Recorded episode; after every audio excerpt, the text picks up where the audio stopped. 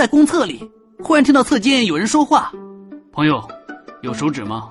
我翻了翻口袋抱歉没有。过了几秒钟那人又问朋友有报纸吗？我无奈的一笑对不起没有我只是来尿尿。又过了几秒钟侧间门缝塞出一张十元人民币。朋友能破成十张一块的吗？